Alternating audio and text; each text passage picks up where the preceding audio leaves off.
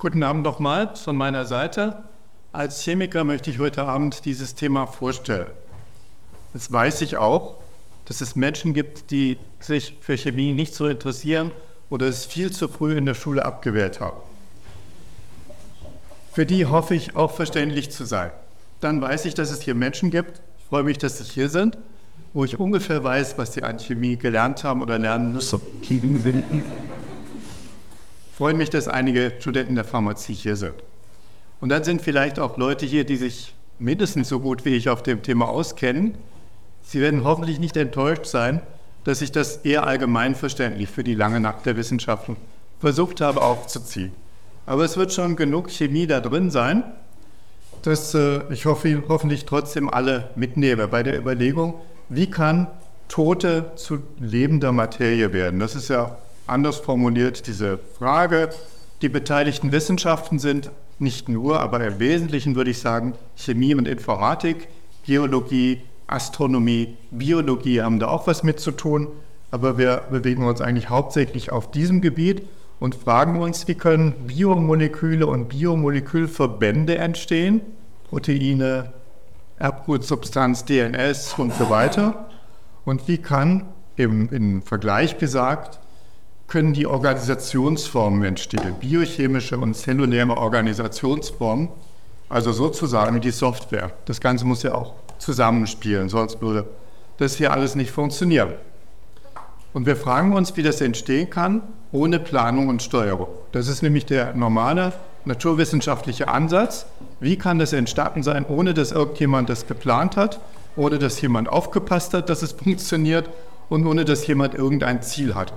Das ist die normale wissenschaftliche Fragestellung. Nochmal ganz anschaulich, kann tote Materie von allein, ohne dass es jemand irgendwie begleitet hat, geplant hat, entstehen, äh, anfangen, anfangen zu leben.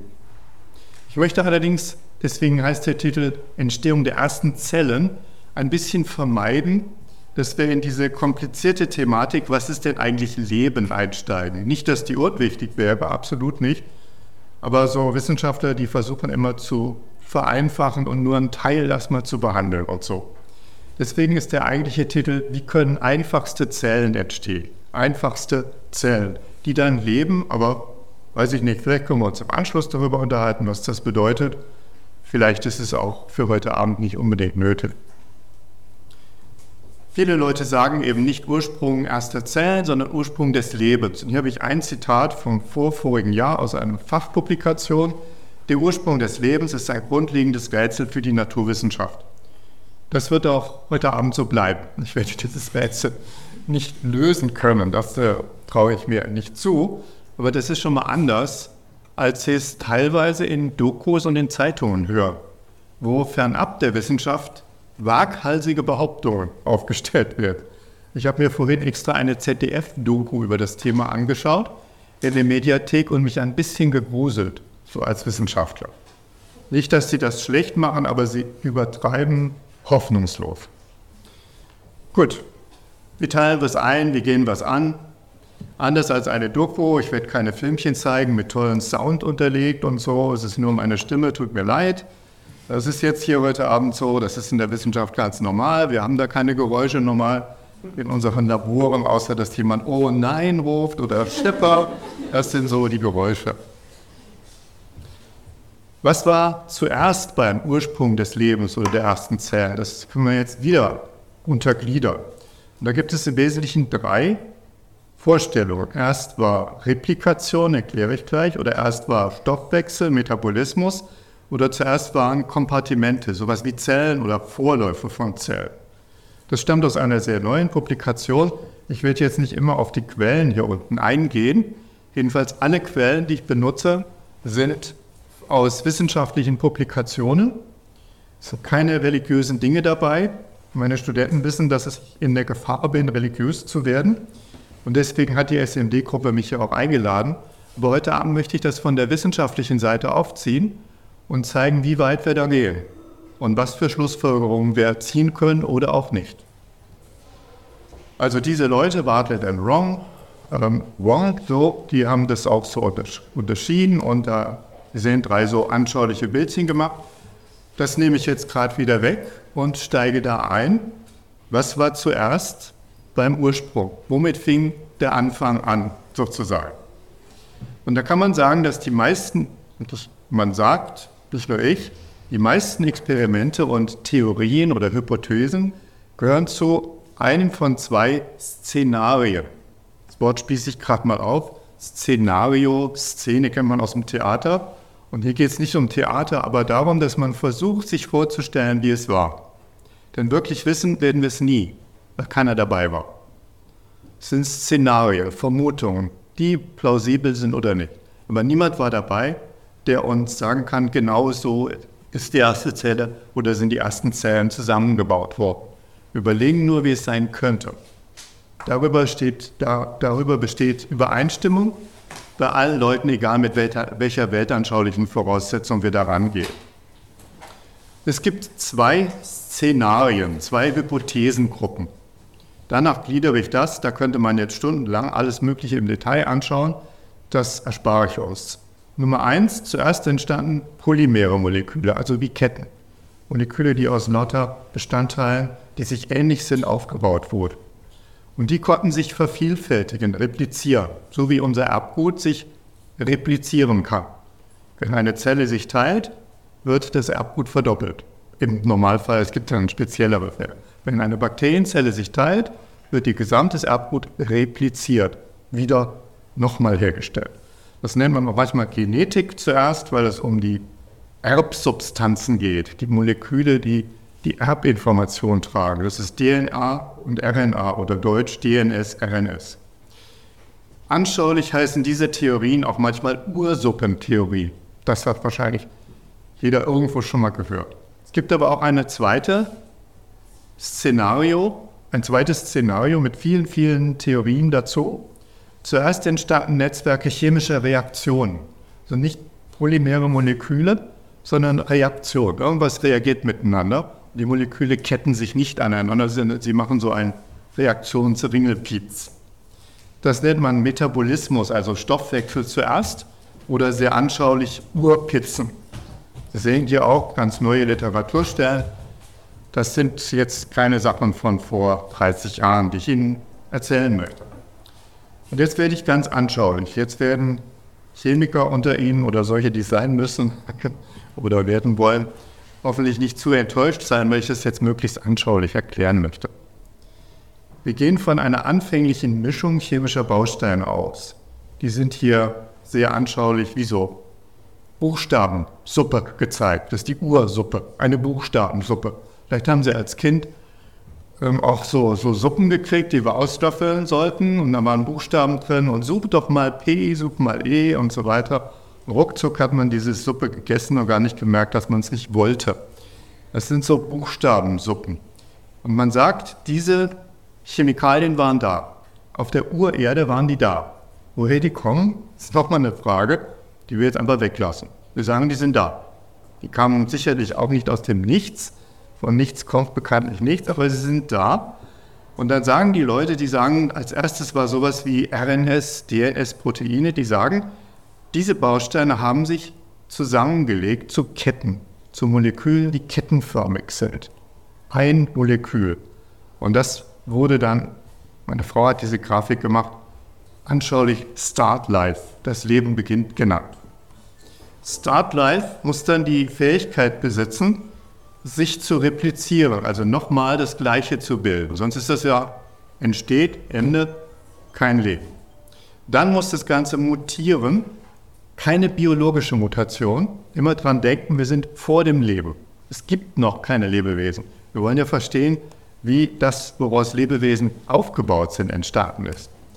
Also dann wird aus Start Life manchmal auch Smart Life. Smart Life ist smarter als Start, schlauer und durch chemische Prozesse kann das selektiert werden. Keine biologische Selektion. Es gibt niemanden, der irgendjemand auffressen will, sondern manche Moleküle waren stabiler als andere, wird gesagt. Diese Moleküle, also so winzig kleine Dinger, kann man nicht mal unter Mikroskop sehen, sowas wie Protein, DNS oder so, die haben sich dann zusammengelegt in einen Vorläufer einer Zelle. Denn diese Moleküle RNS, DNS, die sind nicht stabil, wenn man sie einfach da draußen hinschmeißt. Die müssen geschützt werden. Das tun unsere Zellen und die Mechanismen in unseren Zellen.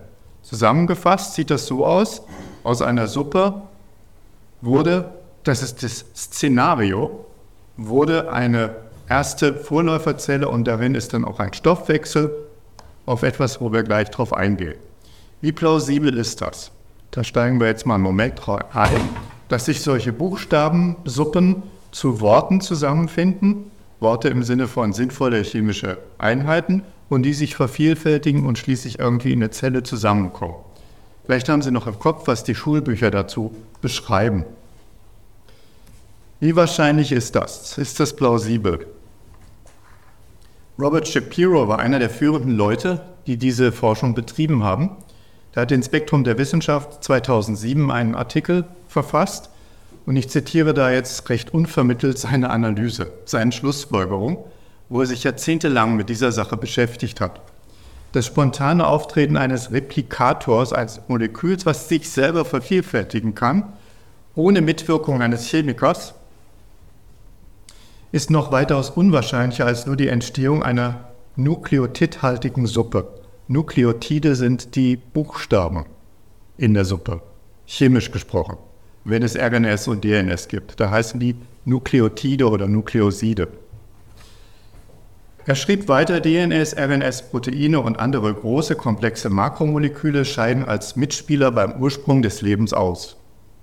Das ist seine fachwissenschaftliche Analyse, die in dem Oberstufenlehrbuch Biologie für Gymnasien Natura leider gar nicht wiedergegeben wird. Obwohl das jetzt nicht nur Shapiros Meinung ist, sondern das ist etwas, was bei Leuten, die mit dieser Forschung beschäftigt sind, gängiges Wissen ist. Ich zitiere hier aus Natura Oberstufe aus dem Klett Verlag 2016, ein Biologie-Lehrbuch für Gymnasien. Einfache biogene, also Leben äh, ausmachende Moleküle reagieren unter dem Einfluss von Enzymen zu komplexeren Molekülen wie Proteinvorstufen oder Nukleinsäure. Derartige Reaktionen konnte man an porösen Gesteinen mit katalytischer Oberfläche nachweisen. Das ist steil argumentiert. Erste Frage, woher kommen Enzyme? Die sind nicht da. Wir überlegen ja gerade, wie kann so etwas wie ein Protein, ein Enzym entstehen? Wenn es schon da ist, alles klar, sehen wir ja, dass es funktioniert. Aber das ist nicht die Frage. Hier wird also mit diesem Satz vorausgesetzt, was erklärt werden soll. Keine gute Logik. Und wenn dann da steht, derartige Reaktionen führen an Gesteinen nicht zu Protein, derartige Reaktionen, dann muss man als Chemiker wirklich ganz klar sagen, egal welche Weltanschauung man hier vertritt, welchen Glauben man hat oder auch Wissen, das führt nicht zu den Proteinen, die wir in Lebewesen haben. Das führt zu thermodynamisch stabilen Proteinen, die nicht weiter, sich nicht weiterentwickeln. Das führt zu Proteinen, die die Chiralität, so eine ganz bestimmte Eigenschaft von Proteinen, nicht aufweisen. Trotzdem gehe ich mal auf das Miller-Experiment oder genauer gesagt auf die Miller-Urey-Experimente ein, die seit 1953 gemacht wurden und in den Schulbüchern und Dokus immer wieder angebracht werden. Das ist Stanley Miller, vor einem Apparat, der hier schematisch Abbildung aus der Wikipedia zu sehen ist. Miller hat überlegt, auf einer frühen Erde war wahrscheinlich eine Uratmosphäre mit sehr einfachen kleinen Molekülen, Wasser, Methan, Ammoniak, ähm, Wasserstoff, Kohlenmonoxid, alles Mögliche, was, was einem so plausibel erscheint, hat er und andere gemischt. Es sind hunderte, tausende von Experimenten gemacht worden, haben das gemischt starker Energie ausgesetzt, meistens einem Lichtbogen, manchmal einfach erwärmen, und haben dann Wasserdampf durchgetrieben und das Gesamtwasserdampf durchgetrieben und hier gesammelt, was sich in diesem, diesem Kolben so bildete mit dem Wasserdampf.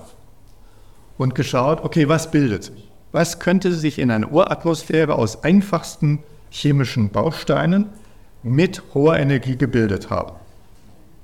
Das Ergebnis ist vielfach wiederholt worden. Hier sehen Sie eins von den Originalgefäßen von Miller. Es entsteht so ein braunes Öl, das ist eins aus den 1950ern. Es sieht aber immer ähnlich aus. Dunkelbraune Gemische vieler chemischer Verbindungen. Darin sind Aminosäuren enthalten. Aminosäuren sind interessant, weil es die Bausteine sind von Eiweißen, von Proteinen. Es entstehen mehr Aminosäuretypen, als wir für Proteine brauchen, also andere Aminosäuren, als wir in unseren Proteinen haben. Es entstehen aber einige wesentliche Aminosäuren nicht. Also es ist an dieser Stelle ein unvollständiges Ergebnis. Und man muss sagen, die Gemische sind absolut nicht vergleichbar mit dem, was man als Zusammensetzung lebender Zellen findet. Der nächste Schritt, damit es weitergeht, ist, dass diese Aminosäuren Ketten bilden, dass sie miteinander reagieren und sich zu Ketten zusammenlegen. Sonst sind wir ja nicht weit gekommen mit dem Versuch. Aber das Problem ist, dass diese Mischungen immer auch chemische Verbindungen enthalten, die die Ketten abbrechen. Deswegen haben Miller und andere gesagt, auch bei Neuuntersuchung der Experimente, dieses Experiment ist eine Sackgasse. Es führt nicht zum Ziel. Es führt nicht zu Proteinen, geschweige denn zu Zellen. Also kein Mensch hat jemals in der Wissenschaft behauptet, dass aus den Miller-Experimenten Zellen werden. Das, das geht gar nicht.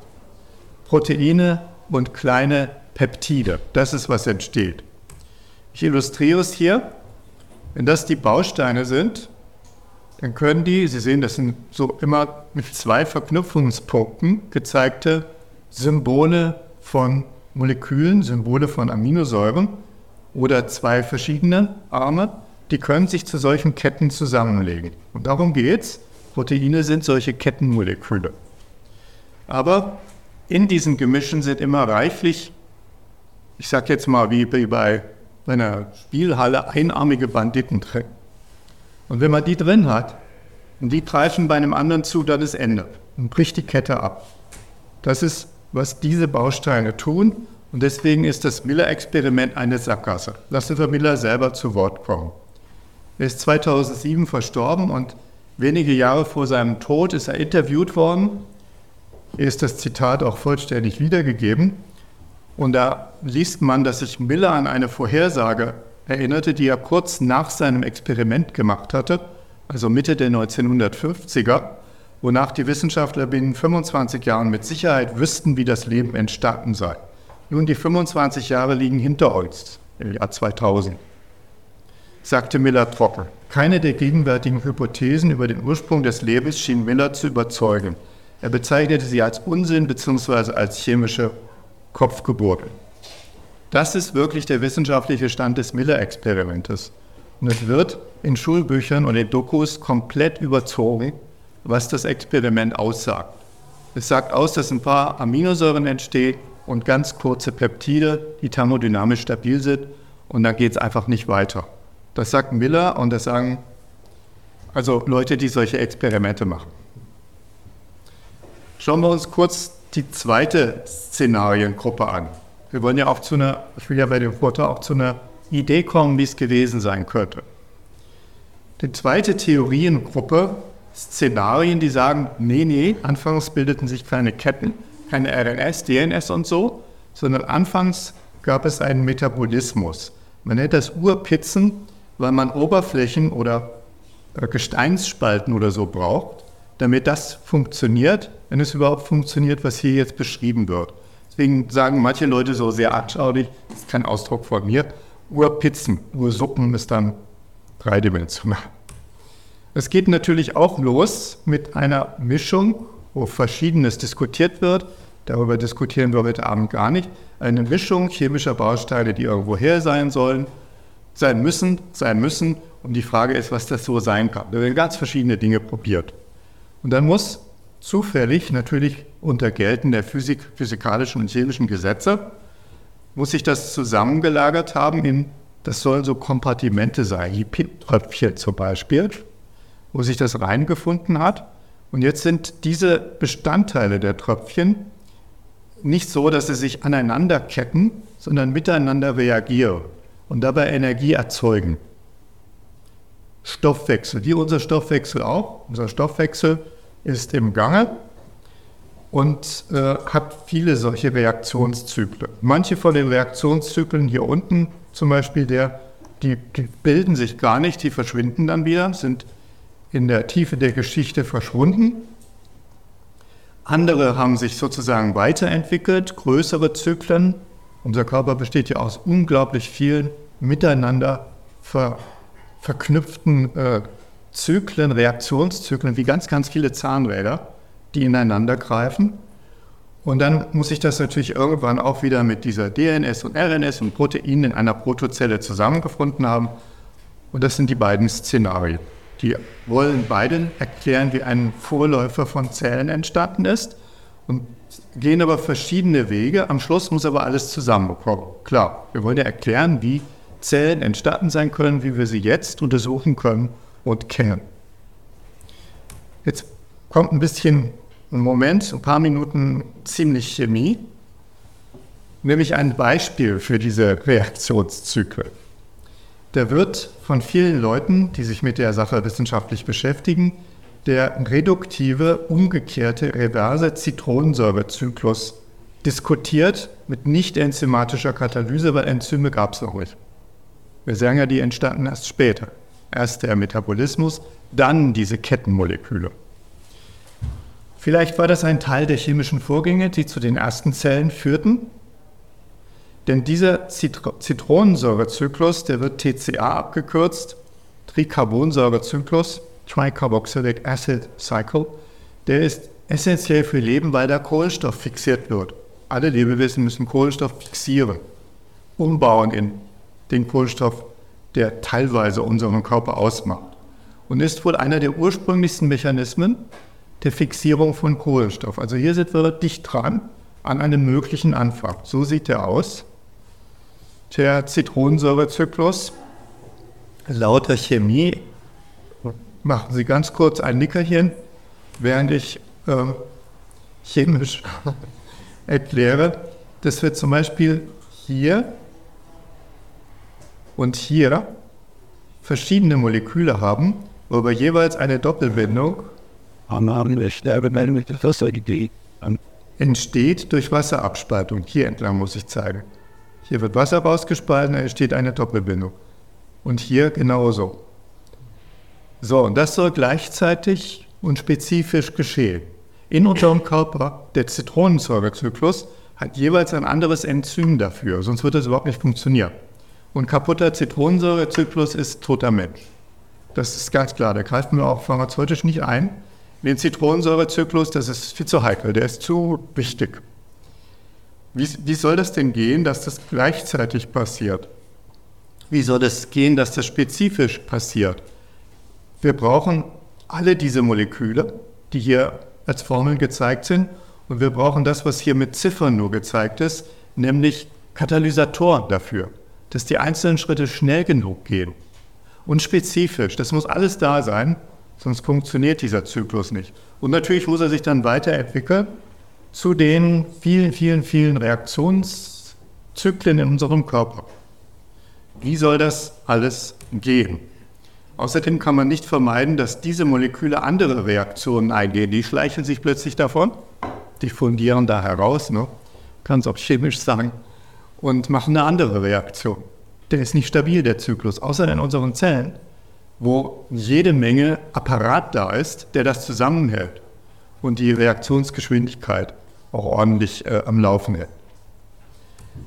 Ist das plausibel? Es ist nicht plausibel. Da zitiere ich aus einem Artikel aus Biology Direct. Das ist ein Zitat. Metabolismus zuerst Szenarien sollen die vordarwinistische Evolution zeigen. So vor der eigentlichen Evolution bewegen wir uns ja. Sie haben die folgenden großen Probleme. Ein geeignetes chemisches Ausgangsmaterial ist nicht bekannt.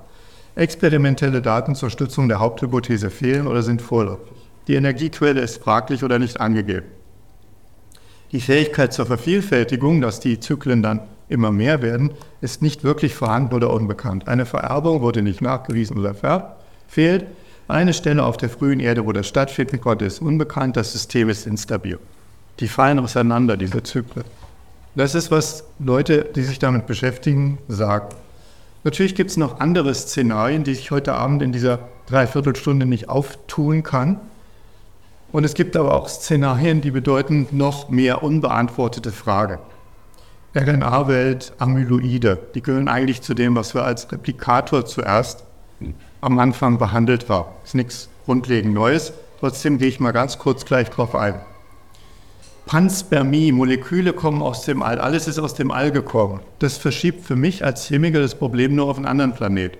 Und da ist wahrscheinlich keine andere Chemie, da ist ja keine andere, also wenn da eine andere Naturgesetzlichkeit herrscht, dann kann man alles behaupten. Aber wenn es so ist, wie wir glauben, dass Naturgesetze funktionieren, dann ist es da nicht anders, einfacher oder schwerer als hier. Lipid-Vesikel mit Zellen gehe ich nicht drauf ein, auch nicht auf Computersimulationen, auf dissipative Struktur, Gogogino und Leute. Erwähne noch, dass Zeit nicht hilft. Manchmal habe ich Leute gefragt, wie kann denn dieser Mechanismus gelaufen sein, der Entstehung von, sagen wir, Ribose oder DNS oder so. Und die Antwort, die man manchmal kriegt, ist, das hatte viel Zeit. Das war nicht die Frage. Meinetwegen hatte es viel Zeit. Ich möchte den Mechanismus wissen. Egal, ob er lange oder kurz gedauert hat. Das ist mir egal, was eben lange oder lange her. Aber wie? Das ist die Frage. Ich muss Ihnen sagen, das erinnert mich an manche Argumentation von Christen, die dann Gott sagen. Das war Gott. Und Leute, die nicht so auf Gott stehen, die sagen aber wirklich Zeit. Das hatte viel Zeit. Ja, und? Aber wie? Denn Zeit ist destruktiv. Moleküle wie RNS und DRS zerfallen, wenn sie nicht geschützt werden in Zellen oder so. Zeit ist nicht automatisch ein schöpferisches Element. Kann sein, aber dann muss man zeigen, wie. Hier drauf gehe ich nicht ein und ich gehe auch nicht auf Informationsentstehung ein, außer auf der nächsten Folie kurz, weil ich etwas aus MDR Wissen gelesen habe und ich auch ein bisschen gegruselt habe und jetzt bei allem Respekt vor den Journalisten, die das ja als Nicht-Fachleute versuchen zusammenzustellen, hier ein bisschen Kritik anbringen werde. Also Mai 2023 hatte der MDR da so eine Wissenssendung und Text. Und da lese ich zum Beispiel, in der RNA werden wie in einem Zahlencode Informationen gespeichert. Und die RNA machte nichts lieber als zu kopieren. Zunächst sich selbst und später erstellte sie auch Duplikate von Molekülen, in denen chemische Verbindungen gespeichert waren. In der RNA werden Informationen gespeichert, zufällig entstandene RNA, enthält keine Information. Einfach, wenn ich Buchstaben aneinanderreihe, ist es keine Information. Ein Vergleich. Welche Information enthält die hier gezeigte Zeichenfolge, diese Zeichenfolge? Im Deutschen heißt es Badezimmer, im Englischen schlecht, im Chinesischen nichts. Bloß diese Zeichenfolge bedeutet erstmal gar nichts sondern Information beruht auf Definition oder Verabredung. Und das ist bei Molekülen, Speicher, Informationsspeichermolekülen genau dasselbe. Der genetische Code ist nicht automatisch durch eine Abfolge von RNA-Basen gegeben, sondern das liegt sozusagen da drauf. Die Information ist etwas, was nicht in der Syntax steckt, sondern in der Semantik, wenn das was für Sie sagt. Roger Sperry hat das sehr anschaulich mal gesagt, wobei er sich allgemein auf ähm, Bedeutung bezog. Die Bedeutung der Botschaft wird nicht in den chemischen Bestandteilen der Tinte gefunden werden. Also wenn ich bei irgendeinem Text hier die Tinte oder den, die, die Druckerschwärze chemisch, physikalisch auch bis ins Letzte analysiere, weiß ich trotzdem nicht, was da steht und kann es nicht verstehen. Dazu muss ich Deutsch können, muss wissen, was eine Zelle ist, muss Englisch können, wissen, was Origin heißt und so weiter. Und das hat gar nichts mit der Physikochemie dieser Zeichen zu tun. Insofern, die RNA speichert nicht einfach Informationen, sondern die muss hinzukommen. Äh, überspringen das Beispiel hier mal. Ich glaube, das brauchen wir nicht. Dann schrieb MDR Wissen, die, die RNA macht es nichts lieber als zu kopieren, zunächst sich selbst. Ich habe selber noch nicht mit RNA gearbeitet, aber Kollegen von mir, und die sagen mir, am liebsten zersetzt sich RNA. Und das ist gar nicht schön. Vor allen Dingen, wenn man Wasser drauf gibt, verdünnt, dann hydrolysiert das Molekül. Das ist weniger stabil als Proteine, wesentlich weniger und weniger stabil als DNS. Das ist, was die am liebsten macht. Und sie kopiert sich nicht selbst. Da gehe ich gleich noch mal kurz drauf ein. Ich schätze mal, dass die MDR-Wissensredakteure, ich, ich kenne die nicht, weiß nicht, wer das geschrieben hat, sich auf eine neue Arbeit der Uni Tokio bezogen, bezogen die RNA-Entstehung und Replikation zeigten. Das war 2022. Aber wenn man diese Facharbeit, diese wissenschaftliche Publikation anschaut, sieht man, was die gemacht haben. Die haben RNA reingetragen als Vorgabe. Die haben aus Bakterien die Reproduktionsmaschinerie für RNA-Vervielfältigung mit reingetragen. Also auch wieder vorgegeben, was sie erklären wollten. Das überzeugt mich einfach nicht. Denn die Entstehung dieser Mechanismen und damit der Moleküle, die gebraucht werden, das ist ja die Frage. Außerdem haben die das natürlich genau abgeschirmt, also sehr kontrollierte Experimente gemacht, alle Bestandteile sehr sauber verwendet, also nichts von wegen Urerde, Blitze, Meteoriteneinschläge und so, wo man den reinen Dreck, chemisch gesprochen, hat. Hier sehen Sie das mit einem Zitat aus dieser Arbeit. Das RNA-Replikationssystem besteht aus einer einzelsträngigen RNA, die wurde reingegeben, die die katalytische Untereinheit der Q-Beta-Replikase, eine RNA-abhängige RNA-Polymerase, kodiert und einem wiederhergestellten Escherichia-Coli-Translationssystem. Also, ja, dann kriege ich das auch hin. Wenn ich das alles habe, dann ähm, kriegt man das hin. Dann stand hier auch noch, dass die RNA Duplikate von Molekülen hergestellt hat, in denen chemische Verbindungen gespeichert waren. Aber RNA entstellt, erstellt keine Duplikate, dafür braucht man Enzyme, ein Replikationsmechanismus, genauso wenig wie sich ein Blatt Papier selber kopiert. Dafür braucht es eine Kopiermaschine. Das Blatt kopiert sich nicht und RNA kann das auch nicht. RNA kann teilweise falten und ein Teil, ein kleiner Teil von bestimmten RNAs kann sich replizieren. Aber das war hier, glaube ich, gar nicht gemeint. Die Aussage hier verstehe ich gar nicht richtig, welche chemischen Verbindungen darin gespeichert sein sollen. Das verstehe ich nicht, was der Journalist da versucht hat, für Leute, die eben ähm, unverständlicherweise keine Chemie können. Sorry keine Ahnung, was er damit meinte. Das meine ich jetzt nicht kritisch, ich verstehe es einfach nicht. Fassen wir es zusammen, was wir bisher gefunden haben, jede Menge Probleme. Wir müssen von Struktur zur Information gehen, von einer Ursuppe zu minimalen ersten Zellen. Dafür brauchen wir Aminosäuren, dafür brauchen wir Bestandteile von RNS und DNS. Wir brauchen auch Lipide, wir brauchen Vitamine, Spurenelemente. Das muss dann schließlich nicht irgendein Protein sein, sondern eins, das funktioniert und überall, wo Fragezeichen sind, wissen wir nicht, rein experimentell, wie das von alleine gehen soll. Wenn jemand das genau kontrolliert, wissen wir es. Und deswegen ersetze ich jetzt die Fragezeichen durch Aufforderungszeichen, um zum Wissen zu kommen. Bisher sind wir eher drauf gekommen, keine Ahnung, wissen wir nicht, Forschungsgegenstand. Ich würde niemals an der Stelle Gott oder so einsetzen. Das wäre Quatsch.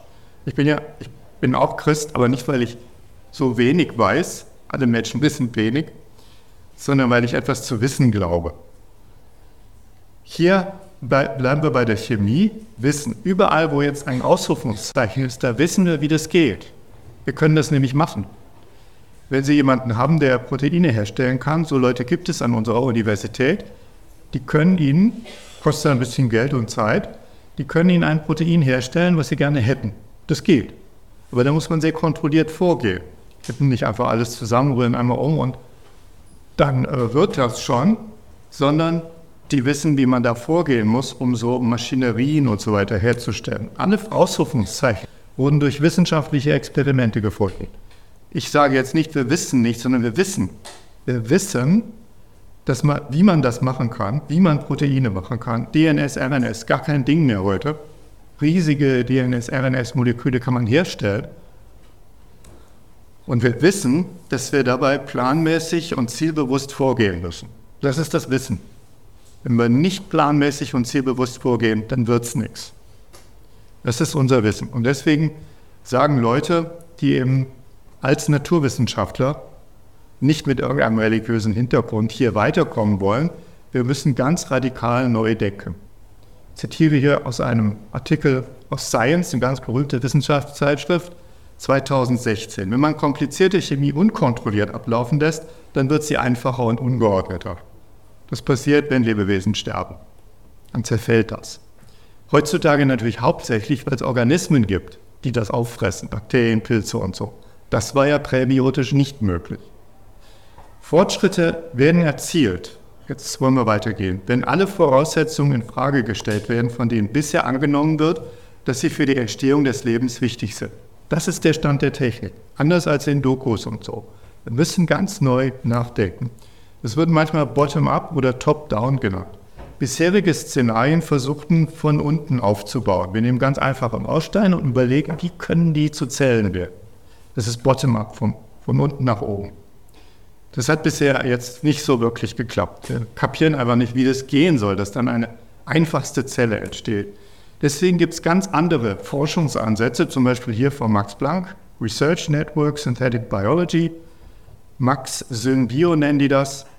Wir wollen einfachste Zellen nehmen, die noch einfacher machen und schauen, was braucht es denn an Bestandteilen, damit eine einfachste Zelle funktioniert. Wenigstens überlebt und sich teilen kann. Wenigstens das. Das ist, was diese Forschung untersucht. Craig Venter hat es auch schon gemacht, vielleicht sagt Ihnen der Name was. Er hat eine synthetische Zelle mit dem für Vornamen bei Menschen ungeeigneten Kürzel JCVI Syn 3.0 hergestellt. Aber da hat er auch ein bisschen getrickst.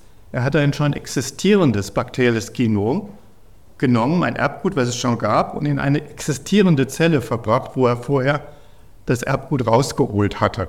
Das ist ein bisschen getrickst, aber interessanterweise hat er gefunden, dass die einfache die einfachste Zelle, die er konstruieren konnte, 375 notwendige, lebensnotwendige Gene enthielt. So viel braucht es. Vielleicht reichen 170. Aber noch weniger, dann funktioniert die Zelle nicht. Dann ist sie und bleibt sie tot. Sacken. Und so geht man jetzt vor. Das ist jetzt mittendrin sozusagen dieser neue Ansatz. Den kann ich da keine großen Erfolge berichten. Ich persönlich vermute, dass Menschen das gelingt. Zellen herzustellen.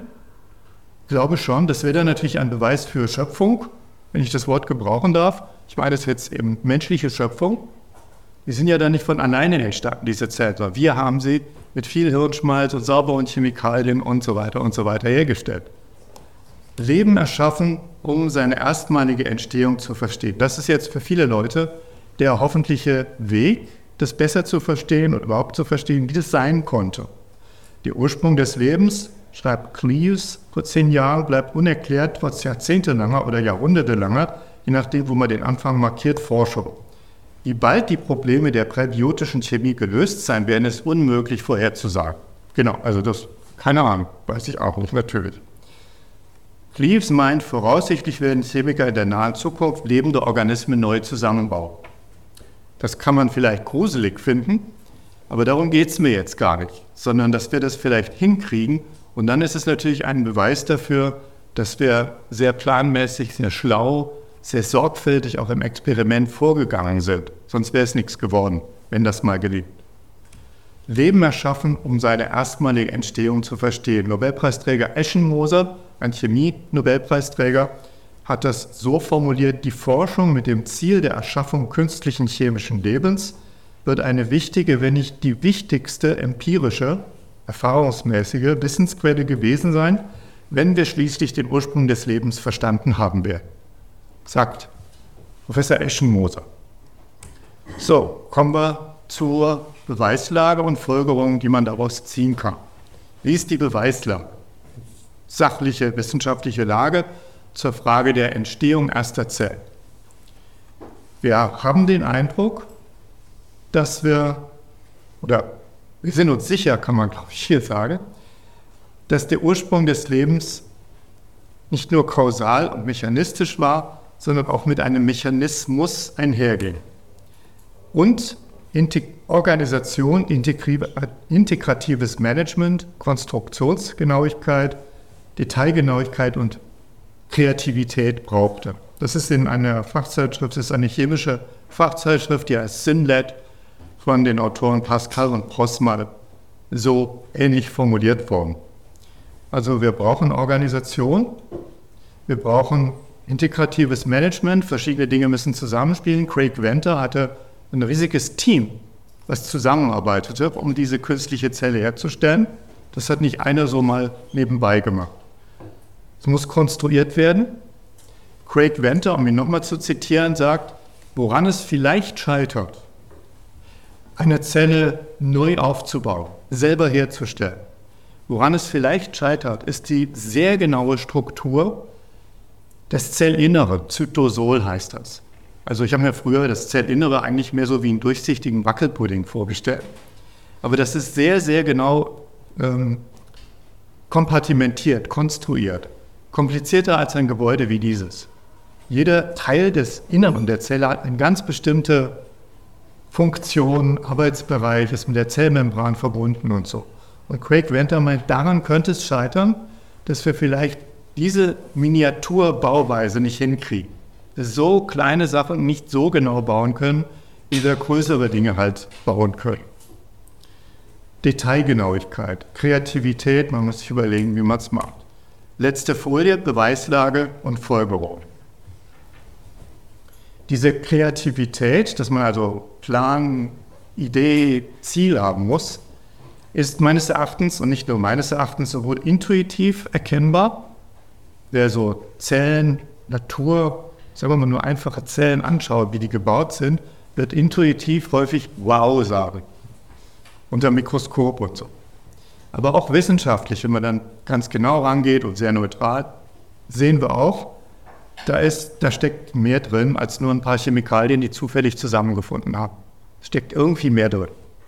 Und das ist nicht eine Lücke unseres Verständnisses, dass da so viel drinsteckt in den Zellen. Das haben wir herausgekriegt durch die unglaublich erfolgreiche Forschung der letzten Jahrzehnte, biochemische, physiologische, medizinische Forschung. Je mehr wir über lebende Organismen herausfinden, desto beeindruckender sind sie im Detail. Und deswegen ist die Frage für mich, für uns, für jeden, was kann Zellen und meinetwegen Leben, wie gesagt, das ist nochmal Thema für sich, Erschaffung. Eine unpersönliche, absichtslose Kraft oder eine persönliche, absichtsvolle Kraft? Das ist meines Erachtens die Frage, die aus dem Wissensstand über die Forschung nach dem Ursprung der ersten Zellen resultiert.